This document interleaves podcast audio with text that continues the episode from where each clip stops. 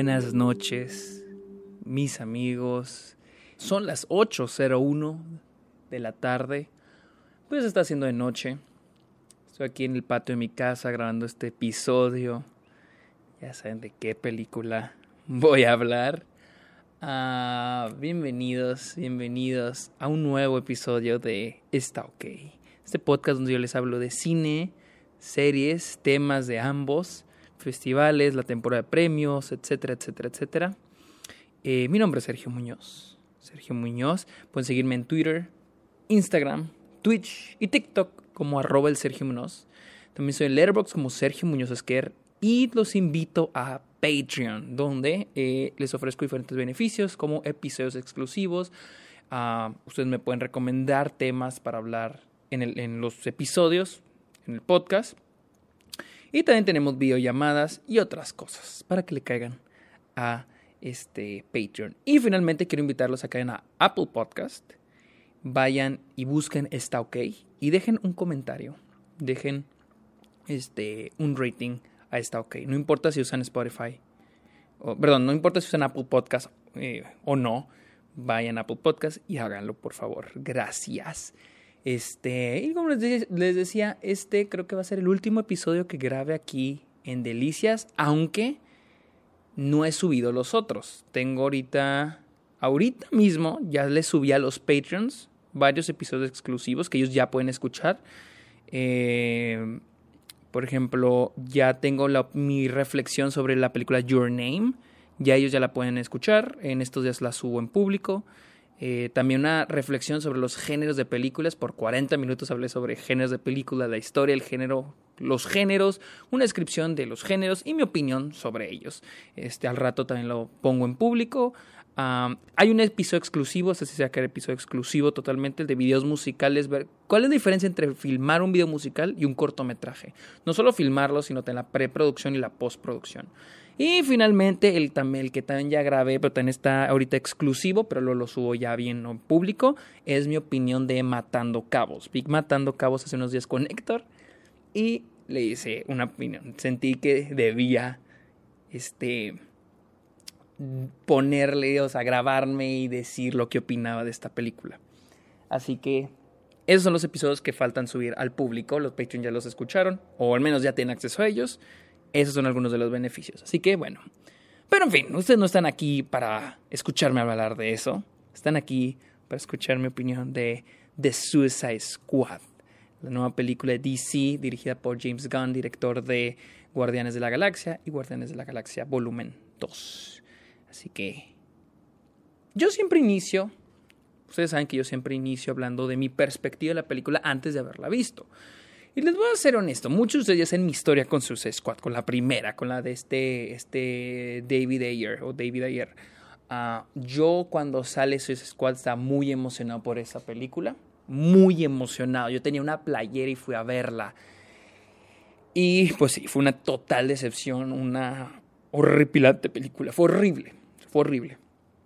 Y honestamente sentía como que, ay, ¿por qué van a hacer una segunda? La primera fue horrible, o sea, y honestamente no tenía nada de expectativas, no tenía nada de expectativas por esta segunda película. Nada. James Gunn, este, me gusta Guardianes de la Galaxia. La primera me gusta mucho, es de mis favoritas de Marvel. La segunda no me encanta. Entonces, tener a James Gunn en, en, en este Escuadrón Suicida para mí era como que no siento que va a ser mala, pero tampoco siento que va a ser de que wow. Después salieron las críticas, hace unas, hace una semana empezó a salir las críticas porque se estrenó en... Hay un chingo de moyotes aquí afuera.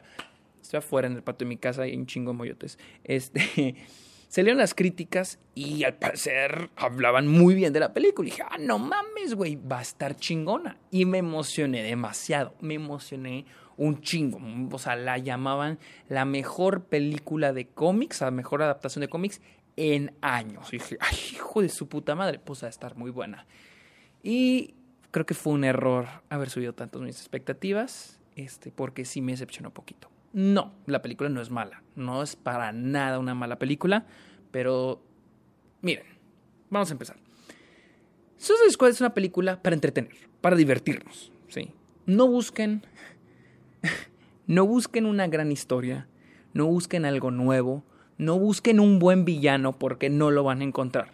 es una película que está por lo hecho, ¿sí? La violencia, las escenas de acción, los personajes, este, este, irreverentes sería la palabra, los personajes, este, sí, los personajes coloridos, por así decirlo, ¿sí? Para eso está, y eso lo logra muy bien. Todo lo demás no lo tiene. Ah, esta es una película que este, es la historia. Les digo, la típica película de soldados gringos que van a un país latinoamericano a, este, a derrocar al dictador, al fascista de ese país. Les digo, es, un, es una trama muy común en las películas de acción. Este, esta idea de que ah, los gringos van a salvar al día, aunque si hay un mensajito eh, al final, un twist que también ya la, también es un poco cliché este, no lo quiero mencionar para no spoiler la película, pero digo, no hay, no hay, no, yo no encontré al menos una, una gran trama, ¿sí? Son estos personajes, lo que me gusta es que va directo al grano, y al menos es un poco creativa, es, es creativa a la hora de contar las cosas. Por ejemplo, al inicio iniciamos con el grupo de superhéroes llegando, hay una batalla y luego brincamos al pasado para decirnos qué fue lo que pasó antes de que llegaran ahí, etcétera, etcétera, etcétera. A la hora de contar la película, del cómo está contando la historia, siento yo que eh, se disfruta, se disfruta, o sea, y es una manera de no ser todo lineal. Y eso sí le aplaudo, hace que sea la película entretenida y tener un poquito más encendido el cerebro. Me gusta esa parte. Pero les digo, en sí la trama no es, no es nada nuevo. o sea, la verdad, no es nada nuevo. y el, el villano o villanos, porque hay uno, dos, tres, y luego aparece un cuarto villano o, al, cuarto villano temporal ahí por como por cinco minutos. Ninguno, solo hay uno que les digo es un villano de por cinco minutos. Eh, es, el, eh, es el mejorcito, sería un antagonista, pero villano, villano aquí ninguno funciona. Les digo, es, tenemos los típicos villanos dictadores que suelen poner los, las películas gringas en películas ya sea de guerra, de acción. Creo que hay un, ejemplo muy claro que te tengo en mente es en Los Indestructibles. No sé si en la primera o la segunda también hay una trama similar. Entonces, el villano no tiene profundidad, no tiene nada. Después tenemos el villano que tiene un experimento y que quiere este, dominar el mundo, quiere respeto a su país. Eh, no, el villano no. honestamente, no es la gran cosa. La trama tampoco es la gran cosa. Los personajes, los personajes son muy divertidos de ver y me gusta mucho de que no son los típicos superpoderes que solemos ver en las películas de superhéroes. Me gustan los, los, la autenticidad de cada superhéroe y su, bueno, la, no quiero llamarlo superhéroes, ¿no? De la autenticidad de cada personaje y el uso de sus poderes. Es una manera muy creativa y muy divertida, ¿no? Salir, no, salir un poquito más de lo típico en las películas de superhéroes. Y lo logra muy bien James Gunn. Sin embargo, hay una mezcla entre lo... Hay una mezcla entre, ah, somos una película de superhéroes, pero hay momentos en que queremos ponernos dramáticos, que es cuando los personajes empiezan a hablar de sus... de su pasado y el pasado de estos personajes no sale de pedos con sus familias. Tenemos el güey que tuvo pedos con su mamá. Tenemos el que tiene pedos con su hija. Tenemos el güey que tuvo pedos con su papá. Sí, no, no, tuvo pedos con su papá, pero tiene recuerdos con su papá. Entonces, no salimos de... no, es que mi papá y mi papá y luego tenemos al otro que no, es que mi mamá y mi mamá y mi mamá. Y el otro que no, es que mi hija y mi hija y mi hija. Son maneras muy flojas de desarrollo de personaje. Así que tampoco busquen así un desarrollo de personaje muy cabrón. Son nada más como serían de la de Tenet, donde al personaje de, la, al personaje femenino le decían, no, es que mi hijo, ¿no? O sea, su hijo era el arco de tensión para elevar los stakes en la película. Y en este caso es lo mismo. La, el elemento de tensión, el elemento para crear stakes son los familiares de los personajes, ya sea como stakes o ya sea como motivación. Y como que se como que tienes tres personajes donde algún familiar tiene efecto en esos personajes. Y, y, estos personajes terminan siendo los así más cercanos a lo principal del elenco. No quiero mencionar cuáles tampoco, no quiero spoilear. Entonces tampoco encuentren mucho desarrollo de personaje en la película. también la dinámica que tienen los personajes, los actores. Los actores son buenísimos. Mi favorito es John Cena. John Cena es muy bueno y les digo, de lo poco o mucho que he visto de John Cena, a mí me gusta aquí su personaje y su actuación. Todos son muy buenos, pero John Cena es, mi personaje favorito. Peacemaker. También Idris Elba, pero no mames, Idris Elba jamás decepciona, es excelente, es muy bueno. Y la química entre los personajes también es bastante buena, pero siento yo que la química entre los personajes es por las buenas actuaciones, no por el guion. ¿Por qué? porque le quieren también dar un desarrollo a la química entre ellos, le quieren dar esta, esta, como que esta conexión que van teniendo, pero también lo hacen de una manera muy floja, muy típica, muy cliché, que es, hay una escena donde todos empiezan a platicar sus peditos, ¿no? Sus traumitas, ¿no? Y todos bien serios. Siguiente escena, todos andan de fiesta, conviviendo entre ellos, son felices y, ¡ay, ya son amigos! Entonces, es una manera muy flojita de darle desarrollo a los personajes. Yo siento que la química que hay entre todos ellos funciona por los actores. Eso sí, aplaudo las actuaciones. Tengo un pedito con el personaje de Carly Quinn. Miren, a mí me encanta Margot Robbie como Harley Quinn. Neta, o sea, está genial. Ella es genial como Harley Quinn. Y el personaje en sí es muy bueno. Pero aquí se siente muy extra. O sea, no, no extra exagerados, eso no, eh, eh, se siente muy, que muy de sobra, muy de sobra. Tiene una trama separada de los demás por un rato, en la que ella es capturada por, por el dictador, dictador número uno, este, porque sí, o sea, villano número uno, y es capturada y luego hay una secuencia así como romántica y luego después hay un todo eso así como en cinco o seis minutos y, dije, güey, o sea, ¿qué tiene que ver esto con todo lo demás? Y luego nos desviamos poquito porque los personajes del Escuadrón Sociedad tienen que, quieren ir a rescatarla, sepa la chinga por qué, porque pues hasta donde sé, nunca se habían conocido antes, que yo sepa, y dicen vamos a, a rescatar a Harley Quinn y van a rescatarla. Les digo, en ese momento que fueron a rescatar a Harley Quinn, yo fue como que, ¿por? O sea, ¿qué, los, qué no su misión es otra? Y esa es otra, o sea, la misión de ellos pues es, es este, capturar o derrocar o matar al dictador y luego brincamos a otra misión y luego, brincamos esto de ir a por Harley Quinn. Les digo, Harley Quinn aquí honestamente la siento de sobra, siento que es como que... Ah, es que Harley Quinn es muy popular, Margot Robbie, el personaje de ella es muy popular, en Birds of Prey, en Suicide Squad fue lo mejor, hay que meterlo aquí, que no se nos olvide. Eh, ya tiene su caricatura, no se nos olvide Harley Quinn. Hoy aquí, honestamente, la siento de sobra. Todo, o sea, y les digo, a mí me encanta, me encanta verla, me actúa muy bien Margot Robbie. Ella es, nació para ser Harley Quinn. Pero en esta película, mm, no, la siento yo muy de sobra a Harley Quinn. Este, ¿qué más? Los efectos especiales.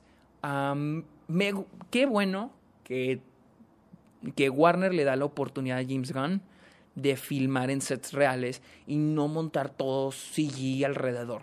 Obviamente a este Starfish se llama, este, la estrella gigante, que obviamente eso se tiene que hacer por CG. Ah, pero me gusta que los sets son reales, se sienten reales. Y hay que entender que los efectos especiales no solo es el CGI o lo que se hace por computadora, también las explosiones, también este, las explosiones reales todo eso.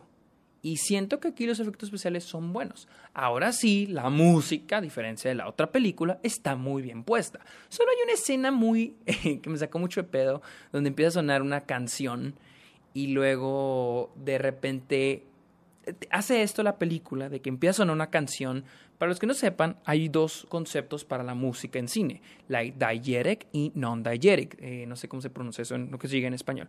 La diegetic es la diegetic es la música que está en la película y que es escuchada por los personajes. Y la non-diegetic es la música que no escuchan los personajes, pero escuchamos nosotros. Por ejemplo, los soundtracks. Por ejemplo, en Harry Potter, la música de John Williams es non-diegetic porque los personajes no están escuchándola. Sin embargo, si un personaje pone la radio y suena una canción, esa música es diegetic porque el personaje la está escuchando. En este caso, la película hace esta combinación que ya es muy popular, es muy común ya verlo más, de que empezamos a escuchar la música non-diegetic, o sea, nada más la escuchamos nosotros y luego de repente cambian al efecto de una radio, como si estuviera en la radio.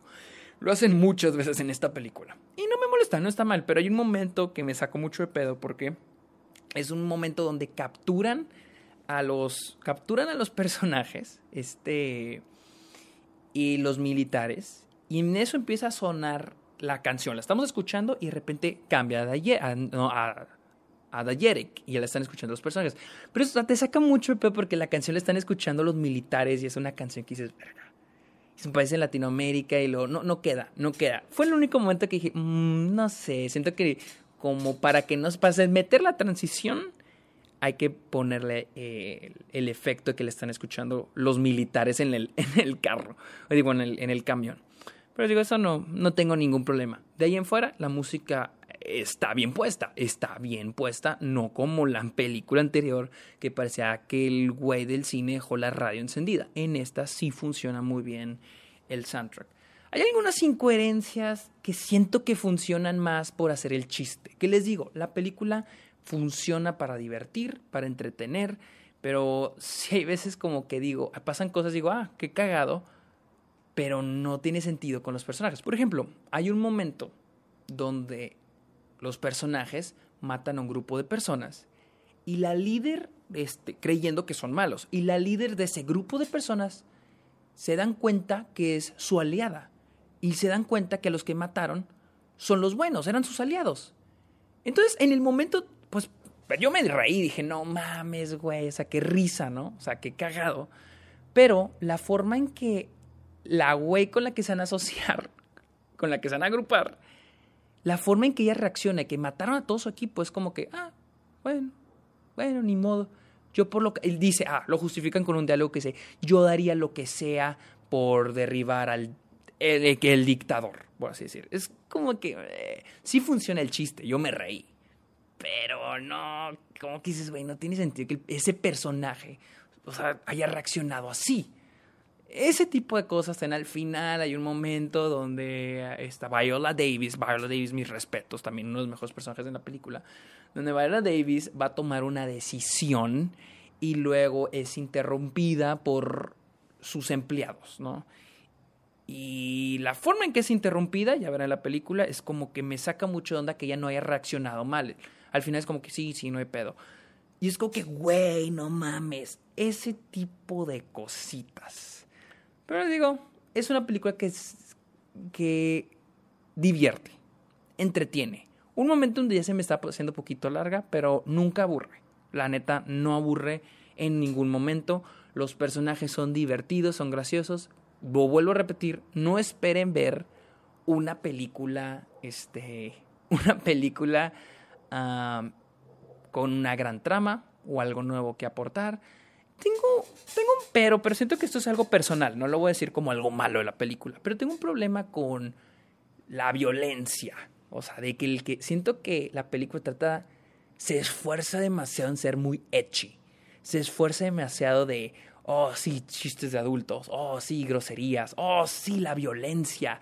Siento que se está esforzando demasiado en ser clasificación R, en ser tan grotesca en ser como que choqueante. Y ¿qué dices, ay, güey, qué hueva, güey. O sea, siento que la película está, bueno, al menos yo siento que se esfuerza mucho por ser etchy. Que está bien, en momentos funciona muy bien, me parece divertido, pero en momentos como que dices de que, bueno, ya entendí, güey, calmado, güey, tranquilo, güey, ¿me entiendes? Pero bueno, eso no es algo que diga algo malo en la película, simplemente es algo ya eh, algo que sí ya lo dejo más a mi persona como lo percibí. Les digo, Suicide Squad es una película entretenida. No pienso que sea la mejor película de superhéroes de los últimos años. Bueno, depende cuáles años, sí, probablemente es la mejor de este año. Tuvimos que Black Widow y nada más. Este, pues, mejor que Wonder Woman. Sí es, fácilmente sí es.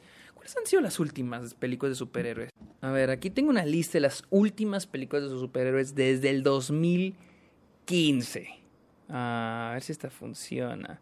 Eh, mejor que Avengers Age of Ultron, sí es. Mejor que Ant-Man, a mí me gusta más Ant-Man. Mejor que Fantastic Four, Ni hablar, güey. Mejor que Deadpool. Mm, no lo sé. Mejor que Batman contra Superman, Civil War, X-Men, Suicide Squad. Sí, sí es mejor que todas estas. Mejor que Doctor Strange. Sí es mejor. Split no la vi. Lego Batman.